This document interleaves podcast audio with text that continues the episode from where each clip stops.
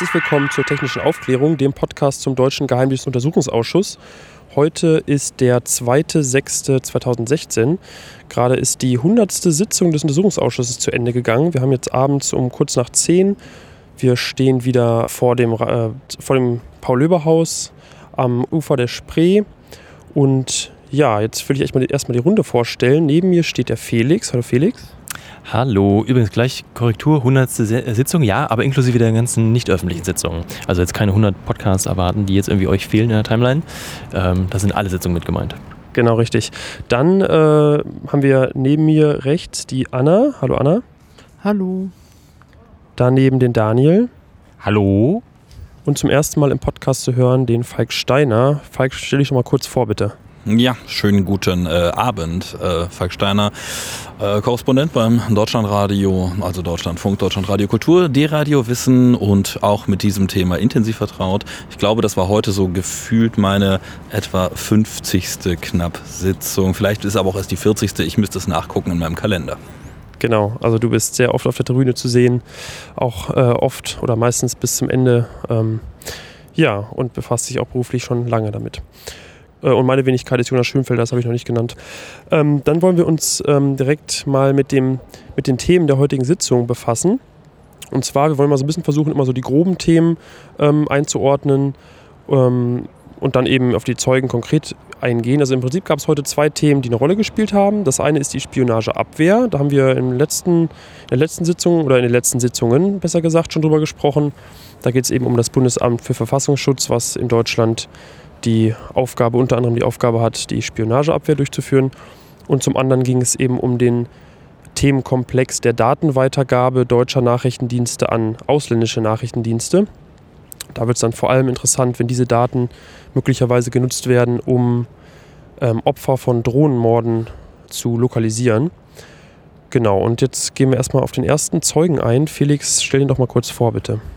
Ja, ich kann überhaupt mal was zu den drei Zeugen, die heute geladen waren und die wir auch alle gehört haben, sagen. Ähm, die ersten beiden kamen vom Bundesamt für Verfassungsschutz ähm, und der dritte Zeuge ist aktuell der Bundespolizeipräsident und wurde geladen für seine äh, Tätigkeit beim BMI, Bundesministerium des Innern, wo er 20 Jahre gearbeitet hat. Und auch äh, 2010 einen Erlass, einen Roman-Erlass, benannt nach seinem Namen, äh, erlassen hat, den äh, auch die anderen Abteilungen, die wir heute gehört haben, beschäftigt haben. Aber dazu gleich mehr. Ja, Zeuge 1, wen haben wir da gehört? Das ist ähm, der Herr Dr. Burkhard Ewen. Er ist seit 1998 beim Bundesamt für Verfassungsschutz und seit 2007 Leiter der Abteilung Spionageabwehr, Abteilung 4 und war auch Leiter der SAW-Sonderauswertung nach den äh, ja, Snowden-Revelations, Snowden-Dokumenten, äh, in, in der er den Fokus ähm, der Ausspähung, also der, auf der deutschen und europäischen Ziele ähm, hatte um zu gucken, ja, was, was an den Dokumenten relevant ist für die Spionageabwehr in Deutschland. Ja, also ich denke, das war so seine, seine Hauptaufgabe. Und dann ähm, Zeuge 2, ich nehme es schon mal vorweg, ist der Henrik Isselburg. Das ist ein Tarnname, wie wir heute gelernt haben, ebenfalls beim Bundesamt für Verfassungsschutz ähm, hier in Treptow. Er ist von Ausbildung Historiker, hat dann auch Journalismus studiert und ist seit Juni 2004 beim Bundesamt für Verfassungsschutz und beschäftigt sich seit 2006 vermehrt mit, wie er nannte, Bezüge aus terroristischem Kontext im äh, Gebiet Afghanistan-Pakistan, AFPAC. Und er ist der Referatsleiter 6D2 ähm, für, ja, speziell für terroristische Netzwerke. Der dritte Zeuge heute ist Dr. Dieter Roman, geboren 62, Bundespolizeipräsident aktuell, vorher 20 Jahre beim Bundesministerium des Innern. Und er wurde heute intensiv befragt zu seinem, auch, ja, unter anderem seinem Roman-Erlass äh, aus dem Jahr 2010, in dem es hieß, keine Daten zur Geolokalisation dürfen mehr an ausländische Nachrichtendienste weitergegeben werden. Und hier drehte sich viel um die Frage, ja, was braucht man denn eigentlich, um jemanden im Ausland zu lokalisieren? Und äh, ja, in Details steigen wir einfach jetzt ein. Ja, beim Zeugen 1, Burkhard Even, wie gesagt, vom Verfassungsschutz, da ging es eben um den ersten Themenkomplex, also um die Spionageabwehr. Und äh, ich finde, man kann ihn so zusammenfassen, also er hat im Prinzip aus meiner Sicht nicht viel Neues äh, dazu beigetragen. Also er hat im Prinzip gesagt, ähm, ja, eigentlich ist uns Nachrichtendiensten klar, dass die anderen Nachrichtendienste spionieren, dass zum Beispiel auch Botschaftsgebäude genutzt werden um ähm, ja, die ausländischen Regierungen zu bespitzeln. Jetzt gerade in Berlin ist ja auch die Situation, dass eben die Bundesregierung ähm, unweit von den Botschaften, von einigen Botschaften sitzt. Da bietet sich das an. Aber er hat halt auch gesagt, naja, es ist irgendwie schwierig ähm, festzustellen. Äh, gute Spionage ist unsichtbar und ja, ist schwierig, was dagegen zu machen. Ähm, Falk, du bist schon so, du, du nickst schon so mittelzustimmend. Was sagst du? Er hat schon ein paar Sachen erwähnt, die vielleicht bemerkenswert sind. Das eine ist, dass er in einem relativ konkreten Fall, nämlich Treasure Map, ähm, eine Aktion des GCHQ, so wurde sie zumindest in den Medien berichtet, ähm, über Unternehmen, die Kommunikation vor allem über Satellit anbieten, ähm, wo es hieß, GCHQ wäre dort in die Systeme eingedrungen und hätte dort ja, Systeme manipuliert letzten Endes, um an Informationen zu gelangen. Da hat er gesagt, sie haben dazu zumindest keine positiven Erkenntnisse, also im Sinne von positiv, im Sinne von etwas gefunden. Also das heißt, da hat er tatsächlich ein bisschen aus dem Nähkästchen geplaudert, was denn das BFV dort in der Spionageabwehr versucht hat und hat halt gesagt, naja, aber wir haben da nichts gefunden, respektive vielleicht war es auch einfach so gut, dass wir es nicht finden konnten. Das ist schon tatsächlich etwas Bemerkenswertes gewesen und das Zweite, was ich dann doch noch bemerkenswert fand, war bei ihm eigentlich, dass er ein bisschen mal Zahlen angedeutet hat, wie viele Fälle es denn eigentlich gibt von Personen, die man bei der Spionage erwischt. Ähm, er hat es ein bisschen eingeschränkt hinterher, so dass man wohl doch nicht jeden Tag jemanden ausweisen müsste eigentlich aus Deutschland, respektive freundlich herausbitten, aber doch schon an vielen Tagen des Jahres. Also reden wir wohl doch von, sagen wir mal, höheren äh, dreistelligen Zahlen von äh, Personen, die die Spionageabwehr jedes Jahr ertappt. Und äh, ja, das sieht man vielleicht auch so ein bisschen, wenn man ein bisschen aufmerksamer drauf guckt, was der Generalbundesanwalt so anklagt. Das sind auch schon relativ hohe Zahlen, ähm, wird immer per Pressemitteilung veröffentlicht, kann man also selber mal im Netz ein bisschen gucken wie viele das sind.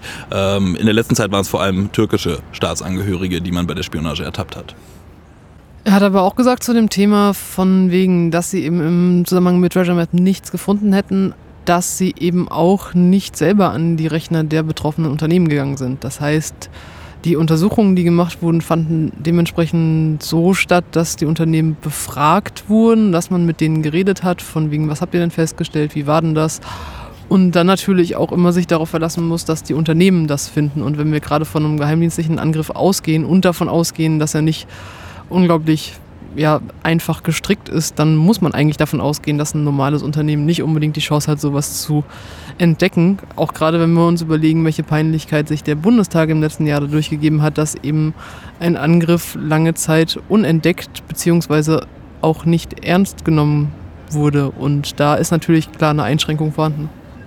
Also er wirkte insgesamt als Zeuge sehr realistisch, was diesen ganzen Überwachungsbereich angeht. Er war jetzt einer der ersten aus dieser ganzen Reihe von Zeugen, die wir gesehen haben, die klipp und klar gesagt haben, ja, sorry, da sitzen Leute am Ende der Glasfaserkabel in Großbritannien oder eben halt auch in den USA und alles, was da durchgeht, wird abgeschnorchelt. Das hat er nicht abgestritten. Er hat auch sehr realistisch beschrieben, dass man eben als äh, Dienst auch nur die Möglichkeiten hat, Dinge zu finden, die gefunden werden können können. Das heißt, es müssen bekannte Programme sein und sie müssen mit bekannten Sicherheitslücken arbeiten. Ähm, auch da hat er nirgendwo, sage ich mal, Sand in die Augen gestreut. Äh, was seinen Unterhaltungsfaktor ein bisschen erhöht hat, war, dass er natürlich äh, auch bei diesem bei dieser Erzählung blieb, wie andere vom äh, Verfassungsschutz das schon gemacht haben, nämlich dass er sagte, naja, also die Snowden-Sachen, die können wir ja alle nicht bestätigen, weil wir haben ja die Originaldokumente nicht gesehen. Also de facto hat er gesagt, hätte der Snowden uns mal die Originaldokumente ge äh, geliefert, dann äh, hätten wir ja auch jetzt einschätzen können, ob da was dran ist oder nicht. Ähm, war ein bisschen abstrus und er hat dann auch generell die Verantwortung für diese Datenabschnorchelaktionen an der Glasfaser dann auch eher so in den Bereich der Internetnutzer selbst gelegt und hat gesagt, naja, wenn die halt Google nutzen und Facebook nutzen, dann müssen sie halt damit rechnen, dass ihre Daten abgeschnorchelt werden. Also da gab es tatsächlich relativ konkret den Hinweis an die Obfrau der Unionsfraktion, Nina Wareken. Äh, der hat er empfohlen, auf Facebook bitte nicht zu privat zu kommunizieren. Ähm, Vielleicht etwas politischer an der Stelle dann doch nochmal der Hinweis, äh, den er auch gemacht hat, dass ähm, für das Bundesamt für Verfassungsschutz ähm, keine Zuständigkeit besteht für die Spionageabwehr, wenn denn NSA-Selektoren beim BND oder im Rahmen von BND-eigenen Erfassungen eingesetzt werden, hat er gesagt, da ist sein Laden schlicht und einfach nicht für zuständig. Das sei Sache des BNDs, dort für eben Rechtskonformität zu sorgen, also dafür zu sorgen, dass das eben nach deutschem Recht korrekt abläuft. Äh, das hatten wir vorher auch schon von Zeugen gehört, aber von ihm als Leiter der Spionageabwehr ist das doch nochmal eine andere Qualität. Eine weitere Einschränkung, die er gemacht hat, ist, dass äh, er ganz klar gesagt hat, dass das Abhören von Handys, wenn es gut gemacht ist und eben nicht über herkömmliche IMSI-Catcher, nicht nachweisbar ist. Und dass er damit auch ganz klar gesagt hat, oder deutlich gemacht hat, dass diese ganze Aufregung um das Handy von Angela Merkel relativ, sag ich mal, na, vielleicht übertrieben aus seiner Sicht ist, eben weil er ganz klar sagt, naja, wir können das nicht verhindern. Und natürlich ist Angela Merkel im Fokus des Interesses diverser Geheimdienste und auch anderer. Und dann geht es eben letztlich darum, dass sie sensibilisiert wird und dass sie halt irgendwie sich dann dessen bewusst ist, dass ihre Kommunikation abgehört wird. Und ich glaube, so deutlich hat das auch noch kein Zeuge zum Ausdruck gebracht. Der schönste Klopper, den er in dem Bereich gebracht hat, war, dass er Berlin bzw. die Anlage des Regierungsviertels als Fehlkonzeption bezeichnet hat und sagte, naja, wenn ausländische Botschaften hier im Regierungsviertel sind, dann muss man damit rechnen, dass abgehört wird. Und wenn man das nicht haben will und nicht in Kauf nimmt, dann müsse man eben Parlament und Regierung einfach nach Potsdam packen. Genau. Ähm, eine andere Einschränkung, die er auch noch gemacht hat, er hat mich, also in seinem Eingangsstatement, er hat von der Möglichkeit eines Eingangsstatements Gebrauch gemacht.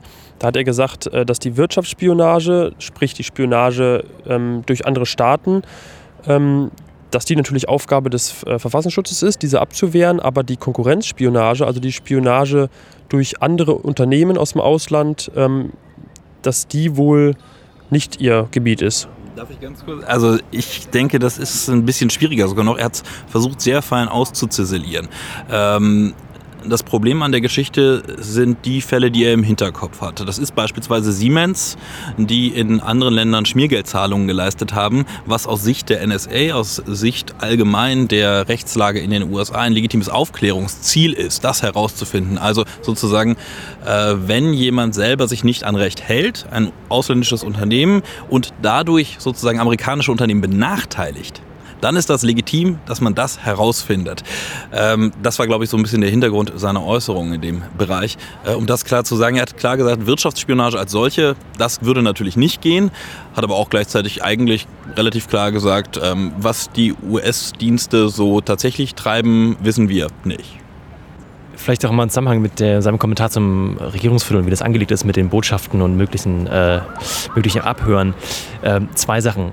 Die eine Sache ist, er wurde gefragt, ob er denn nun mal auf irgendwelche Dächer gehen konnte. Das war ja letztes Mal auch schon Thema, ähm, um Anlagen zu besichtigen, weil die Vermutung ja nun im Raum stand. Und er meinte interessanterweise, also ihm seien da die Hände gebunden, aber er war ja mal eingeladen auf einer Dachterrassenparty auf der amerikanischen Botschaft und hätte auch mal die Kollegen so äh, mit einem Schmunzeln gefragt, was denn hinter dieser Wand sei und wurde, äh, das wurde dann so äh, charmant ignoriert. Und die andere Sache ist, ähm, er hat auch hier mal unterschieden zwischen der SIGIN, das ist der, der Signal Intelligence, und der Human Intelligence, HUMIT. Und ähm, zum Fall Markus R., dem mittlerweile verurteilten äh, ja, Spion, Landesverräter, dem deutschen Mitarbeiter im BND in, in Pullach, hat er gesagt, dass es, Zitat, eine Innenquelle bei einem Partner zu platzieren eine hochgradige Unverschämtheit sei. Ähm, und daraufhin kam auch die Rückfrage, ja, wo, wo kamen denn in den letzten Jahren denn die Spionage, Spiono, Spione her, die Sie so ausgewiesen haben oder die nun aufgedeckt wurden? Und es waren hauptsächlich nicht Five Eyes-Mitglieder der letzten 10 bis 15 Jahre, aber seit den Snowden Revelations und seit äh, Markus R. hat sich der Fokus auch auf die Five Eyes-Partner gerichtet. Ein Fokus, den man vorher so nicht hatte bei der Spionageabwehr. Stimmt, er hat auch gesagt, es wäre für ihn eine lohnende ähm, Investition, sozusagen die Spionageabwehr in Richtung der Five Eyes auszuweiten. Und er hat auch äh, mehrfach, glaube ich, betont, dass sie eigentlich einfach mehr Geld bräuchten, um die Spionageabwehr auszuweiten. Ist natürlich, ja, das fordern die Dienste natürlich gerne und ja.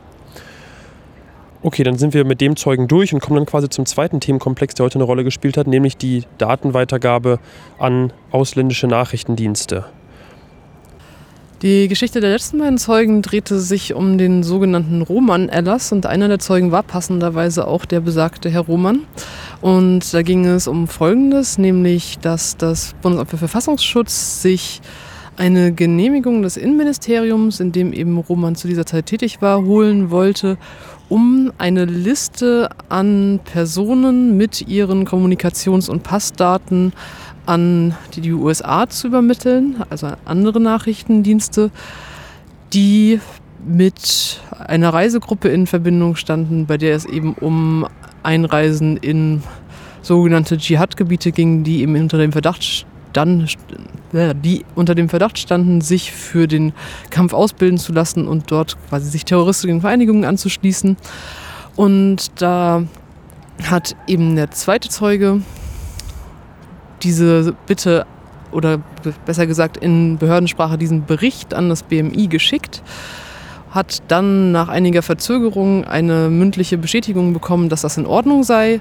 Dann gab es eine zweite Liste, zu der nochmal solch eine Anfrage gestellt wurde. Auf diese Bitte hin hat er eine schriftliche Bestätigung, sprich einen Erlass des BMI bekommen, dass diese Datenübermittlung so in Ordnung ist, aber sichergestellt werden muss, dass die Daten keine Informationen enthalten, die zur unmittelbaren Ortung von Personen geeignet seien. Und ähm, ich glaube, man kann ganz klar sagen, es drehte sich heute eigentlich fast alles um das Unmittelbar in diesem Bereich. Denn es ging ganz stark um die Frage, ob eben zum Beispiel Handynummern geeignet sind ähm, als Anhaltspunkt, ähm, um eben jemanden tatsächlich zu lokalisieren und wenn ja, unter welchen Voraussetzungen. Aber im Laufe der Vernehmungen stellte sich heraus, dass eben auch nicht nur Handynummern, sondern unter Umständen auch E-Mail-Nummern mit übermittelt wurden, also Gerätenummern. Ähm, das macht das Ganze schon wieder etwas noch krasser eigentlich, muss man sagen. Denn eine E-Mail ist sozusagen als ein eindeutiger Identifikator äh, nochmal anders zu sehen solche Geräte findet man immer wieder, wenn sie in der Nähe eines Netzes sind. Ähm, ist etwas anderes als bei einer Telefonnummer. Da könnte man vielleicht einfach eine andere SIM-Karte reinstecken. Also insofern, da muss man noch mal ein bisschen drüber nachdenken, was das eigentlich ganz genau bedeutet. Aber klar ist auf jeden Fall, es gab Diskussionen zwischen den ganzen Beteiligten, nachdem es eben zu der Tötung eines Menschen gekommen ist, der in eben dieser sogenannten Reisegruppe enthalten war, nämlich Benjamin Erdogan, ein deutscher Staatsbürger, der ist eben in Waziristan, also Nordwest-Pakistan könnte man sagen, ähm, Grenzgebiet zu Afghanistan, ist der von einer US-Drohne höchstwahrscheinlich, muss man auch sagen, getötet worden. Ganz genau wissen tut man es aber offenbar bis heute nicht, wie es im Detail abgelaufen ist, zumindest nicht für uns offiziell. Ähm, für, für, die Leute, die es nicht wissen, also E-Mail ist sozusagen eine eindeutige Kennung jedes äh, Mobiltelefons, also jedes Mobiltelefon hat eine so eine Nummer und die kann man auch nicht ändern, oder? Genau, und das Wichtige daran ist, glaube ich, sich zu überlegen, wenn eben Personen, die sich solchen Gruppen anschließen wollen oder generell Personen, die eben in ein anderes Land reisen, in dieses Land gehen, werden sie wahrscheinlich eben nicht ihre deutsche SIM-Karte behalten, unter der sie vielleicht das Bundesamt für Verfassungsschutz kennt sondern sich eben wahrscheinlich eine lokale SIM-Karte besorgen, was ja erstmal so aussieht, als wären sie dann schwerer nachzuvollziehen, weil man ja nicht ohne weiteres einfach so weiß, wer jetzt in Pakistan welche SIM-Karte gekauft hat, aber eben durch diese E-Mail-Nummer zurückgeführt werden kann, dass das das gleiche Gerät ist, in dem jetzt einfach eine andere SIM-Karte steckt und dann hat man quasi zu dem Gerät mehrere Nummern, die bekannt sind und kann dann die Person weiterverfolgen. Es wurde auch immer so verharmlost. Also es wurde so dieser Eindruck ähm, erweckt, ja, man gibt nur diese Telefonnummer weiter und sonst nichts. Dass sich aber hinter der Telefonnummer eine ganze Menge anderer Angaben verbergen, die man munter kombinieren kann, ähm, da ist keiner der Zeugen wirklich drauf eingegangen. Und das geht eben schon damit los, dass die Telefonnummer irgendwann mit einem Handy, mit dieser E-Mail-Nummer kombiniert ist. Da ist schon mal der, der erste Faktor. Dann, das heißt, das Handy kann irgendwo auftauchen wieder, die SIM-Karte kann irgendwo in einem anderen Kontext wieder auftauchen. Und es gibt dann auch eben noch, nur weil man eben diese eine Telefonnummer weitergegeben hat, ähm, die Dienste sammeln unablässig Daten. Das heißt, ähm, wenn rund um diese Nummer andere Nummern auftauchen, ergibt sich schon wieder ein ganz anderes Lagebild. Zusätzlich zu der Telefonnummer ist auch mit dem Signal da relativ schluderig umgegangen worden. Man hat immer wieder nur von der Telefonnummer geredet, hat aber nicht gesagt, wie viele Dinge man aus diesem Handysignal, aus diesem Mobilfunksignal rauslesen kann, die eben noch mit übermittelt werden. Das ist gar nicht dargestellt worden, nicht transparent gemacht worden. Herr Isselburg hatte da auch eine relativ ähm, glaubwürdige Ausrede oder etwas, was ihn mehr oder weniger entlastet hat, nämlich, dass er einfach Historiker ist und in diesem Bereich eigentlich keine technischen Erfahrungen hat und deswegen musste er sich da auch nicht äh, bis in die Tiefe Tiefe rechtfertigen. Das müssen dann andere Leute tun, die Entscheidungen getroffen haben. Und Herr Isselburg hat stur und sehr beharrlich daran festgehalten, nein, das geht nicht, äh, Handynummer reicht nicht aus, um eine Zielortung durchzuführen. Und damit hat er die Hausmeinung vertreten, die das BFV nach Herrn Roman bis mindestens 2012, solange wie er in diesem Arbeitsbereich unterwegs gewesen ist, ähm, gehabt hat und wie auch die Zeugen ähm, quasi bestätigt haben, dass das bis heute anhält, nämlich dass eine Mobilfunknummer nur mittelbar dazu geeignet ist, eine Zielortung durchzuführen. Und bei all dem, was heute verfügbar ist an Daten, ist das schlichtweg falsch. Interessant zu der Frage fand ich eben auch, dass immer wieder von den Abgeordneten gefragt wurde, wie denn überhaupt das BFV und das BMI zu dieser Auffassung gelangen, dass das nicht ginge, weil eben einfach immer wieder diese Behauptung in den Raum gestellt wurde und niemand so richtig wusste, wo diese Behauptung herkommt. Und gerade wenn es um Dinge geht, wie eben die Möglichkeit der Tötung von Personen, die dann im Zweifelsfall auch noch völkerrechtswidrig ist, könnte man davon ausgehen, dass man dann versucht, sich eine Expertise einzuholen, was eben diese Behauptung stützt oder widerlegt. Und da wurde es lange ziemlich schwammig. Der letzte Zeuge stellte dann darauf ab, dass man sich ja auch in einer Sitzung des parlamentarischen Kontrollgremiums die Expertise des BSI eingeholt habe, das dann laut seiner Aussage gesagt habe, ja, man könnte ja dann nur mit Mitwirkung des Mobilfunkbetreibers so auf ja, 10, 30 Kilometer genau ein Gebiet eingrenzen was dann zu einer interessanten Nebenauseinandersetzung kam, weil er eben Dinge aus einer Sitzung des Parlamentarischen Kontrollgremiums verkündete und der Herr Ströbele dann meinte, ja, die sind aber alle geheim und er darf da ja auch nicht drüber reden, aber der Zeuge darf jetzt. Dann hat der Zeuge dazu auch nichts mehr gesagt. Und das ist eben eine Frage, dass eben verschwiegen wurde, ob man irgendwie mehr wusste und man eben die ganze Zeit versucht hat, sich auf diese, ja, wir wussten ja nichts und wir hatten ja auch überhaupt keinen Grund daran zu zweifeln, dass das so gestimmt hat, irgendwie abgestellt hat. Ähm, da gibt es auf jeden Fall noch zwei Punkte, die daran ganz interessant sind. Roman hat anders als äh, Isselburg ähm, am Ende dann doch eher gesagt, dass das die Meinung war. Das kann man jetzt interpretieren als, seitdem er Bundespolizeipräsident ist, ist er damit nicht mehr befasst. Oder man könnte es interpretieren als, naja, alles was jetzt ist, ist außerhalb des Untersuchungszeitraums. Oder man kann es halt auch interpretieren als, naja, da hat sich die Meinung vielleicht auch einfach fortentwickelt wissen wir aber nicht genau, ist nicht genau rausgekommen heute.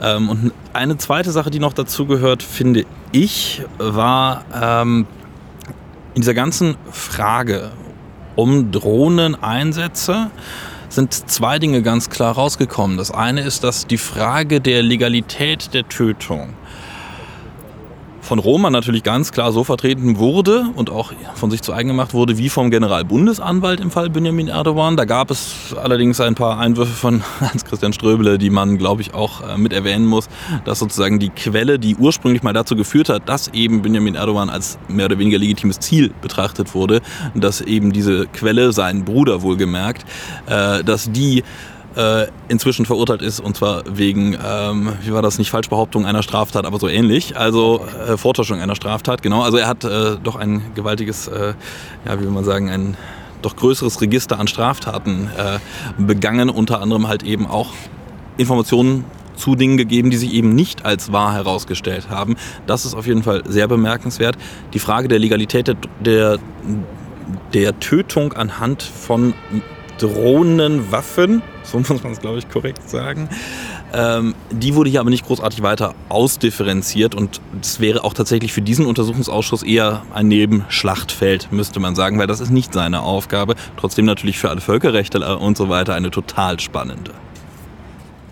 Und um das, um das wirklich nochmal zuzuspitzen und auf den Punkt zu packen, da sitzt eine Gruppe von Menschen aus dem Bereich der Sicherheitsbehörden, aus dem Bereich der Bundesregierung, hat den Verdacht, dass so eine Handynummer zur Tötung von Menschen geeignet sein könnte.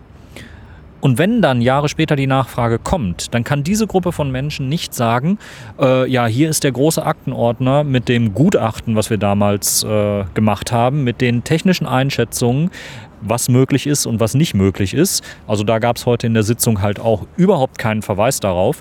Und was das Ganze abstrus macht, aber ich glaube, da geht Falk gleich noch drauf ein, wir haben es hier ja nicht mit Leuten zu tun, die jetzt per se technisch inkompetent sind. Ähm, der Verfassungsschutz und andere Dienste oder technisch inkompetent sein wollen, der Verfassungsschutz und andere Dienste äh, setzen solche Technologien in Teilen ja auch in Deutschland ein, um sie für die Strafverfolgung zu nutzen. Das heißt also so völlig aus dem, aus dem äh, blauen Himmel herunter sind die mit der Frage eigentlich nicht konfrontiert, was man mit so einer Handynummer anrichten kann. Ja, nee, eine Sache, die sozusagen dazugehört, zu der ganzen Diskussion, ist auch ein bisschen die Namen der Beteiligten an eben dieser Diskussion im Bundesinnenministerium damals. Da gehörten zu zu dieser Diskussion Roman, der jetzt heute Zeuge war und heute Bundespolizeipräsident ist. Dann sein Abteilungsleiter, sein damaliger, was hatten wir noch dabei? Sein äh, Staatssekretär, der damals noch da war und sein Unterabteilungsleiter und die Namen kommen einem vielleicht bekannt vor. Schindler, Fritsche, Maaßen und halt Roman. Also die vier Personen, die heute die Chefs der jeweiligen Sicherheitsbehörden sind. Das ist schon bemerkenswert gewesen. Genau, und ein, ein Punkt, den ich einfach nochmal loswerden wollte, weil er so noch nicht genannt wurde. Ähm, also das einzige, die einzigen Daten, die man übermitteln könnte, die die Zeugen als eindeutig lokalisierungsfähig genannt haben, wären eben GPS-Koordinaten. Und bei allem anderen haben sie eigentlich es zumindest mit Einschränkungen und hm und ja, nicht direkt und es, es, wurde halt auch immer als Argument genannt, dass in Afghanistan und in Pakistan, also in diesen Regionen, eben so wenig äh, Funkmasten, Mobilfunkmasten aufgestellt wären, dass, dass, eben mit einem, also wenn man wüsste sozusagen, in welchen Mobilfunkmasten diese ähm, IMSI-Nummer eingeloggt ist, dass dann immer noch ein riesiges ähm, Gebiet von 20, 30 Kilometern bestehen würde, in dem diese, dieses Handy sich befinden könnte. Wobei man dazu auch noch sagen muss, dass das prinzipiell nicht falsch ist, diese Behauptung, weil es wird ja immer wieder auf dieses Wörtchen unmittelbar abgestellt. Natürlich ist eine GPS-Koordinate das Einzige, was unmittelbar zur Lokalisierung von Personen geeignet ist. Das heißt, ich habe diese Koordinate und dann weiß ich, wo die ist. Und eine mittelbare Lokalisierung wäre ja allein schon wenn ich sage, die Person befindet sich im Krankenhaus in Stadt XY, dann müsste ich ja immer noch ermitteln, in welchem, wo dieses Krankenhaus sich befindet. Und dann hätte ich ja schon wieder diese Mittelbarkeit. Und ich glaube, unter, wenn wir uns das angucken, wie absurd das ist, dann könnten sie alles nehmen, was einfach auf Personen zurückzuführen ist, aber trotzdem nicht unmittelbar. Also ich habe aus meiner Afghanistan-Erfahrung massive Zweifel auch an der Integrität des afghanischen Netzes. Also das ist ähm, komplett nach dem Sturz der Taliban aufgebaut worden. Und da muss man sich die Frage stellen, inwieweit da die Zugriffsoptionen der internationalen Dienste auf dieses Mobilfunknetz sind. Ich gehe davon aus, dass schlichtweg äh, da ein Vollzugriff herrscht, weil eben Afghanistan derzeit ähm, so kontrolliert wird, auch durch die internationalen Kräfte und durch die Truppen, die dort vor vor Ort sind. Und wenn ich einen Vollzugriff auf genau diese Daten aus dieser Funkzelle habe, was kann ich denn da machen? Da kann ich mir anschauen, welche Geräte sind über längere Zeit in der Region eingeloggt. Und dann fallen schon mal ganz viele Geräte raus, wenn ich weiß, da hat sich jetzt einer aus Deutschland in die Richtung bewegt, hat eine SIM-Karte dabei oder hat sich irgendwo eine SIM-Karte gekauft. Dann gehe ich durch die Logs durch, sehe, die sind seit drei Jahren da eingeloggt oder seit zwei Jahren, schmeiß die raus. Also der Datensatz wird sehr schnell sehr viel kleiner und dann kann ich eingrenzen und dann kann ich mit Wahrscheinlichkeiten arbeiten und plötzlich ist dann doch diese Nummer wieder sehr leicht aufzufinden. Das ist der eine Punkt. Ähm, der andere Punkt, wo es mir massiv hochkommt als äh, Ex-Soldat, und äh, Teilnehmer an Afghanistan einsetzen, ist der Aspekt, den Herr Roman geflissentlich ignoriert hat. Er hat mehrfach äh, immer wieder darauf hingewiesen, ja, damit sind Anschläge auf deutsche Soldaten und auf ISAF-Truppen verhindert worden. Durch den Einsatz von Drohnen, durch den Einsatz all dieser Maßnahmen. 38. 38, das war die genaue Zahl, mit der er da unterwegs gewesen ist. Er geht aber nicht auf den Punkt ein, den viele Kritiker der Drohneneinsätze bringen, nämlich dass mit jedem durchgeführten Drohneneinsatz, den Familienmitglieder überleben, die traumatisiert werden davon, eigentlich auch das Terrorpotenzial steigt, weil man sich eigentlich mehr Gegner schafft, als man mit einem Drohneneinsatz ausschalten kann. Hat Roman komplett vernachlässigt, da wurde nicht drüber geredet. Er hat nicht darüber geredet, wie diese Entscheidungen zustande kommen, diese Tötung. Für ihn war das völlig wurscht, ob ein Soldat jemanden tötet mit der Waffe oder ob eine Drohne aus mehreren Kilometern Höhe jemanden ausschaltet. Und da hatte Brandon Bryant in seiner Aussage eine sehr dezidierte Position zu. Er hat diesen ganzen Drohnenkrieg als hochgradig ungerecht und hochgradig äh, verwerflich dargestellt, weil er gesagt hat, es muss, wenn wir schon Krieg führen, zumindest auf einer gewissen Augenhöhe das Ganze stattfinden. Das heißt also, man darf nicht aus einer so dermaßen überlegenen Position agieren, dass es einem irgendwann scheißegal wird, auf wen man schießt, weil man einfach die geballte Feuerkraft hat. Für Bryant, und so hat er es auch geäußert, äh, wäre ein Kampf Auge in Auge oder mit Waffen direkt auf dem Boden wäre völlig in Ordnung gewesen, aber eben aus dieser überlegenen Position zu töten und dann eben auch noch based on Metadata, we kill people based on Metadata, ähm, das war eben für ihn undenkbar. Und das sind Dinge, die Herr Roman so konsequent in seiner Aussage heute ausgeblendet hat, da konnte es einem wirklich schon schlecht werden. Wobei natürlich die Amerikaner oder generell jede, jede Regierung nicht freiwillig ähm, irgendwie diese Überlegenheit aufgeben wird. Also ähm, nein, ich, ich, ich sage ja auch nicht, dass sie das aufgeben sollen, aber man muss zumindest mal bedenken, wie viele dieser angeblich äh, oder wie viele der toten Soldaten vielleicht von Leuten getötet worden sind, die einfach durch den Drohneneinsatz motiviert worden sind, zu sagen, und jetzt gehe ich los und jetzt greife ich an und jetzt erst recht. Das ist eine Milchmädchenrechnung, da zu sagen, ja, wir haben 38 verhindert, bei 52 konnten wir es nicht. Ähm, sorry, dieses, dieses Mittel, dass man sich nicht auf Augenhöhe begegnet, das denke ich, muss aus ethischen und moralischen Gründen komplett abgelehnt werden, aber insgesamt so wie der, wie der Krieg an sich. Ohne dein Argument komplett von der Hand weisen zu wollen, natürlich müsste man dann auch das sozusagen auf der Gegenseite einfordern. Auch die kämpft nicht unbedingt mit fairen Mitteln. Ähm, Sprengfallen sind jetzt auch nichts, was in die Nein. Abteilung, ähm, sagen wir mal, faire Kriegsführung ritterlicher Art gehört. Also insofern, da muss man schon sagen, da sind beide Seiten äh, nicht zwangsläufig auf dem Stand des Mittelalters, was die Ritterlichkeit angeht, auch wenn es dort auch nie so war. Wobei wir dann aber auch wieder die Zahlen der Tötungen ins Feld führen müssen. Und da haben Drohnen deutlich mehr Menschen getötet, als das Insurgents mit ihren äh, Aktionen tun konnten. Also ob sich das noch die Waage hält, das äh, müssen wir über die Jahre sehen. Aber das liegt natürlich nur daran, dass die Drohneneinsätze so erfolgreich waren, ist doch klar. Daniel hat es eben schon angesprochen, die Geschichte ähm, mit Brandon Bryant hier als Zeuge im Ausschuss äh, kann man ganz klar sagen, ähm, wird hier genau wie die Snowden-Dokumente von den Vertretern zumindest des BFV und des BMI ähm, durchaus als unbestätigt, nicht verifizierbar und wir können uns das eigentlich gar nicht vorstellen, dass das so funktioniert, wahrgenommen, äh, respektive dargestellt. Und das ist natürlich etwas, wo man schon ein bisschen zweifeln kann, Spätestens dann, wenn man überlegt, dass ja die Bundesrepublik durchaus auch Elend- und SIGINT-Drohnen, also elektronische Aufklärung, Signalaufklärung, Drohnen, äh, seit Jahren versucht zu entwickeln. Namentlich heißt das Ding Eurohawk, hat ein entsprechendes Aufklärungssystem namens ISIS. Ähm, der Eurohawk als solches, als Trägermedium ist sozusagen zwar auf der Parkschiene inzwischen weitgehend, aber äh, dieses System hier wird ja weiterentwickelt. Also auf gut Deutsch, da fliegt eine Drohne oben rum und die versucht Informationen zu erschnüffeln und damit dann weiter zu arbeiten. Der Eurohawk war unbewaffnet, Zukünftige Mail-Drohnen, wie sie Frau von der Leyen gerne hätte, werden bewaffnet sein. Das ist eine Anforderung, also wie sie Frau von der Leyen äh, in Auftrag gegeben hat, sozusagen als äh, Mittelfristprojekt. Äh, das wird sozusagen uns noch in vieler Art und Weise beschäftigen in der näheren Zukunft. Ja, die Ausrede, die man sich da geschaffen hat, die ist rechtlich natürlich total wasserdicht. Ähm, das BFV sagt oder die Dienste sagen generell, wir können Herrn Snowden nicht trauen, wir können Herrn Bryant nicht trauen, weil wir keine Bestätigung haben, weil wir keine Originalunterlagen haben. Das heißt, jegliche Kritik an dem Vorgehen der Dienste wird irgendwann daran scheitern, dass man eben nicht zu 100 Prozent nachweisen kann, dass es eine Kausalität gibt, nicht zu 100% nachweisen kann, dass die Aussagen passen. Und insofern macht man in dieser rechtlichen Grauzone weiter und ist sich eigentlich gewiss, solange wir nicht eingestehen, ja, okay, es ist so, wir machen das und wir wissen das, kann einem eigentlich niemand irgendetwas.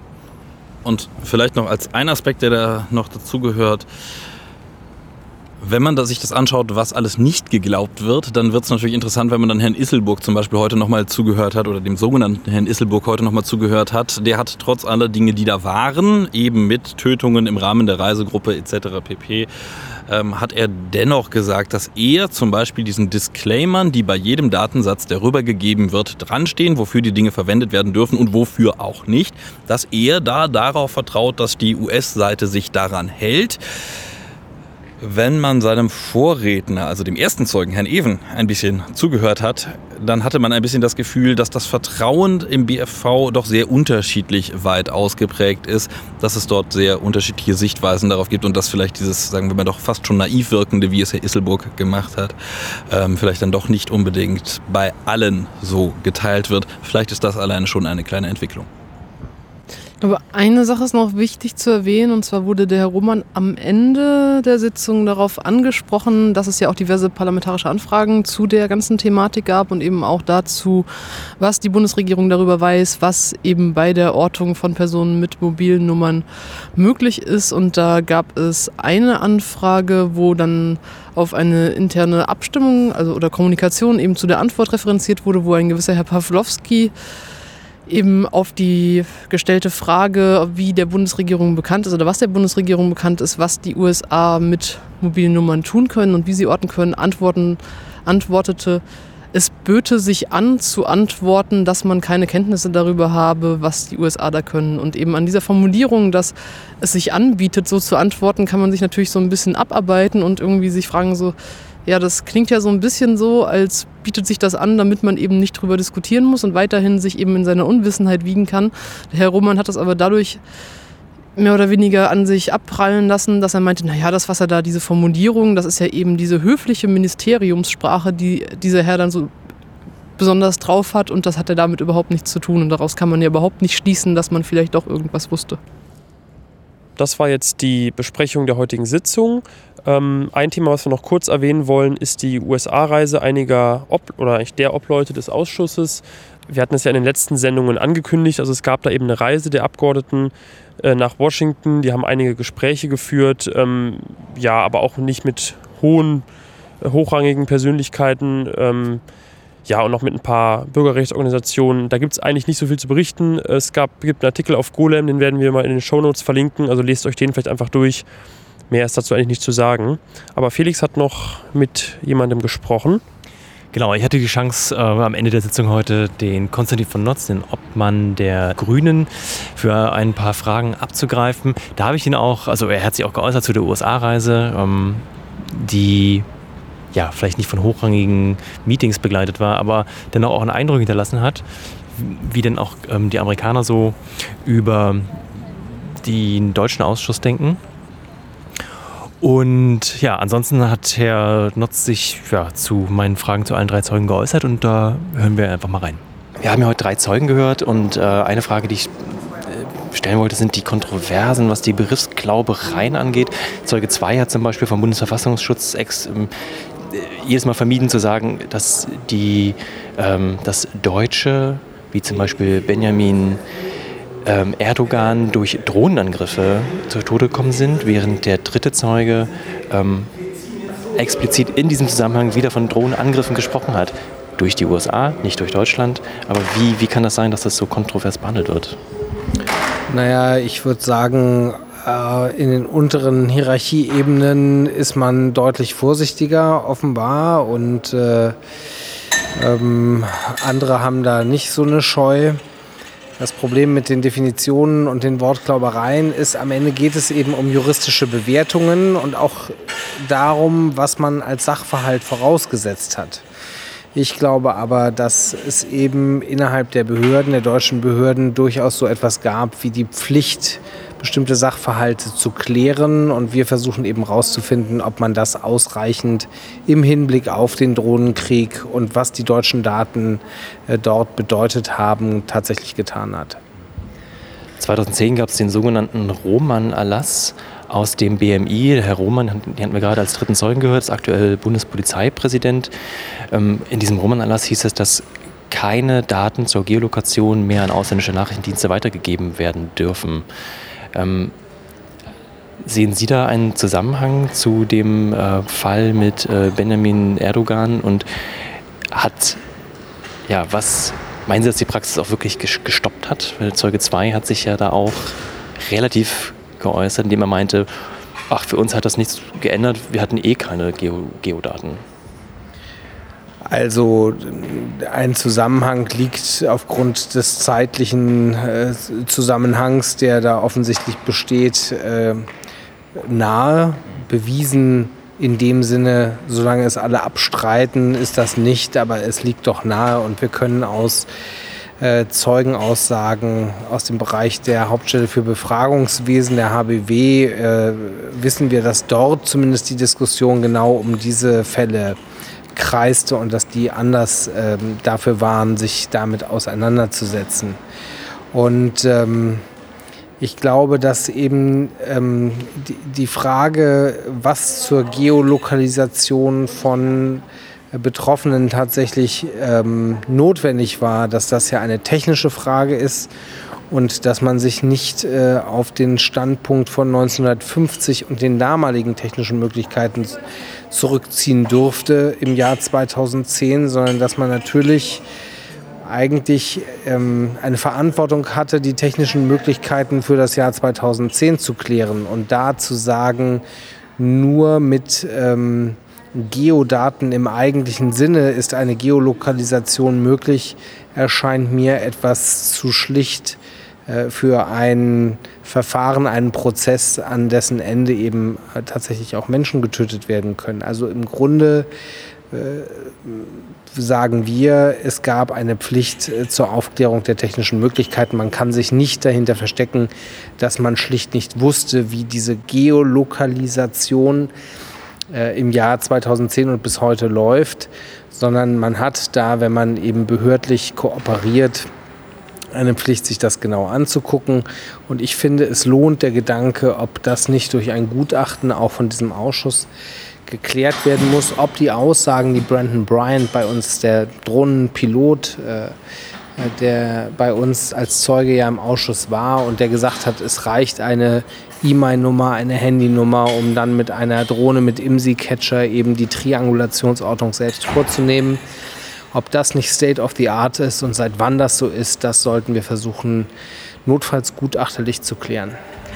Der erste Zeuge, Herr Evans aus dem Bundesamt für Verfassungsschutz, ist ähm, Leiter der Spionageabwehr und hat selber gesagt, dass sich in den letzten 10 bis 15 Jahren der Fokus hauptsächlich auf Dienste gerichtet hatte, die nicht zu den Five Eyes gehören. Wenn man da oder beziehungsweise Fälle, die gefunden wurden, waren nicht aus dem Kreise der Five Eyes und hat dann direkt danach gesagt, dass er es, Zitat, eine Unverschämtheit findet, dass die NSA ähm, Markus R. in den BND eingepflanzt hat und sich daraufhin auch der Fokus mehr auf Partnerdienste gerichtet hat, was Spionageabwehr angeht. War, die, ja, war das Bundesamt da zu blauäugig, zu leichtgläubig, was die eigenen äh, Freunde angeht? Oder hat man keine Freunde, wenn es um Spionageabwehr geht? Ja, unter Geheimdiensten ist Freundschaft äh, noch rarer als im restlichen Leben. Und ähm, die Frage ist eben, ob diese Logiken heute noch passen. Also ob der ob die Aussage Sigint ist nicht so schlimm wie Human, äh, ähm, also äh, technische Aufklärung, Spionage ist nicht so schlimm wie menschliche, ob die eben im digitalen Zeitalter noch stimmt, in Zeiten da äh, Mitarbeiterinnen von Frau Merkel für europäische Fachbereiche sehr, sehr komplizierte Trojaner-Software auf ihrem Rechner hatten, Regen, ähm, würde ich fast sagen, das sind schon äh, gravierende äh, Eingriffe und Spionageübergriffe.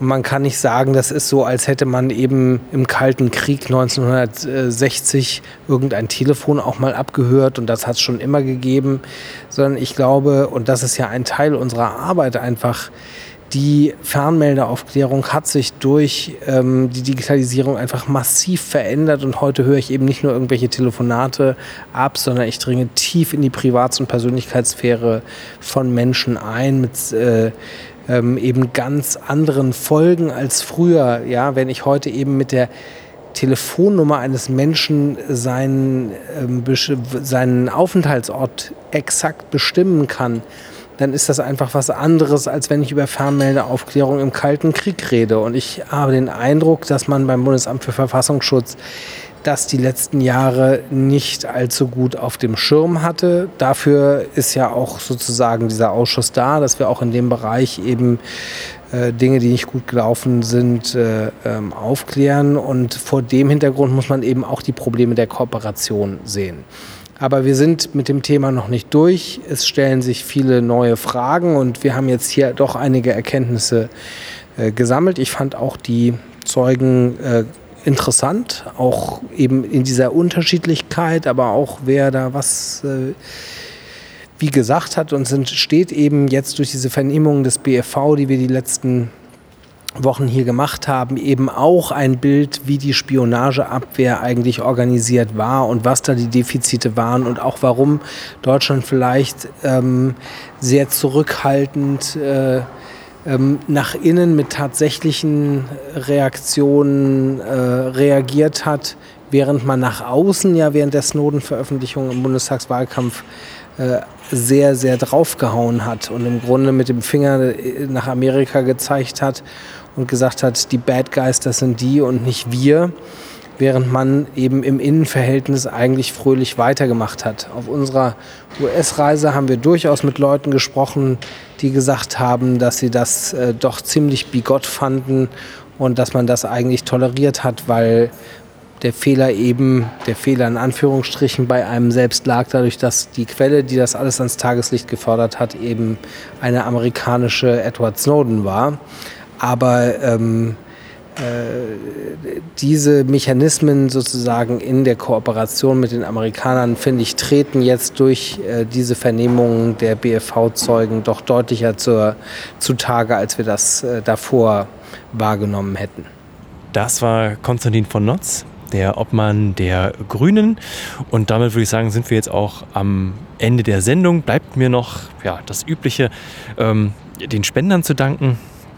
Und da gilt diese Woche ganz besonders der Dank dem äh, Karl, dem Eberhard, dem Matthias, Jan und dem Sebastian. Ähm, ja, wer uns unterstützen möchte, immer seid ja, herzlich willkommen. Wir sind immer noch privat und ungefördert. Ähm, und ja, danke an alle, die, die uns flattern und spenden.